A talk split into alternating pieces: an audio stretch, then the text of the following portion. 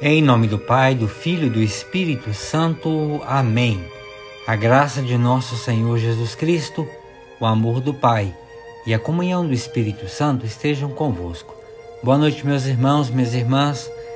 Quero rezar com vocês nessa noite o Evangelho de São Mateus, capítulo 13, dos versículos 54 a 50, 58. Naquele tempo, dirigindo-se para sua terra, Jesus ensinava na sinagoga, de modo que ficavam admirados e diziam: De onde lhe vem essa sabedoria e esses milagres? Não é ele o filho do carpinteiro? Sua mãe não se chama Maria? E os seus irmãos não são Tiago, José, Simão e Judas? E suas irmãs não moram conosco? Então de onde lhe vem tudo isto? E ficaram escandalizados por causa dele.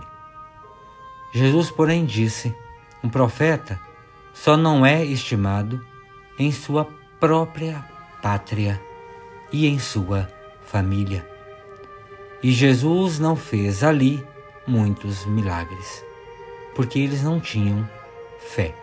Palavra da salvação, glória a vós, Senhor. Meus irmãos e minhas irmãs, Vejam que para Jesus não foi uma tarefa fácil a ação profética na terra é, onde ele habitava. Não era fácil ser profeta na sua terra, não era fácil ser profeta para as pessoas da sua casa, não era fácil ser profeta para as pessoas de sua família. E vejam que não era fácil ser profeta, mesmo sendo admirado pelo que Jesus ensinava na sinagoga. A multidão, as famílias, as pessoas que o ouviam falar com tanta sabedoria e que viam os milagres do Senhor acontecendo no meio do povo, duvidavam dele não acreditavam no seu poder. Pelo fato de que se limitavam a conhecer como um simples filho de um carpinteiro e de Maria.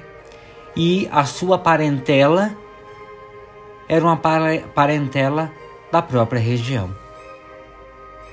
Jesus não fez ali muitos milagres e se tornou para aquela comunidade um motivo de escândalo. Por isso, questionavam entre si as pessoas, quando diziam de onde lhe vem essa sabedoria, esses milagres. Meus irmãos, minhas irmãs, Deus quer fazer muitos milagres em nossa vida. E Deus faz os milagres usando de pessoas simples, da nossa convivência, do nosso dia a dia, mesmo que não sejam elas as mais preparadas gabaritadas, estudadas, capacitadas. Na maioria das vezes, na maioria das vezes, nós também fazemos pouco caso quando as pessoas são nossas conhecidas ou ou quando a nós, quando nós convivemos com elas.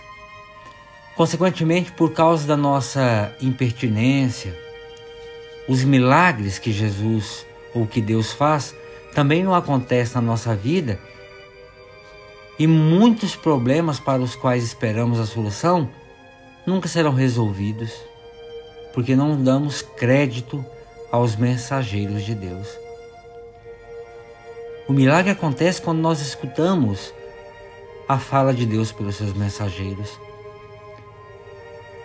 Nós devemos estar muito atentos quando as pessoas que estão ao nosso redor tentam nos aconselhar, tentam abrir os nossos olhos para que nós enxerguemos as coisas que talvez nós não estejamos vendo, porque elas podem ser instrumentos de Deus para ajudar na nossa conversão.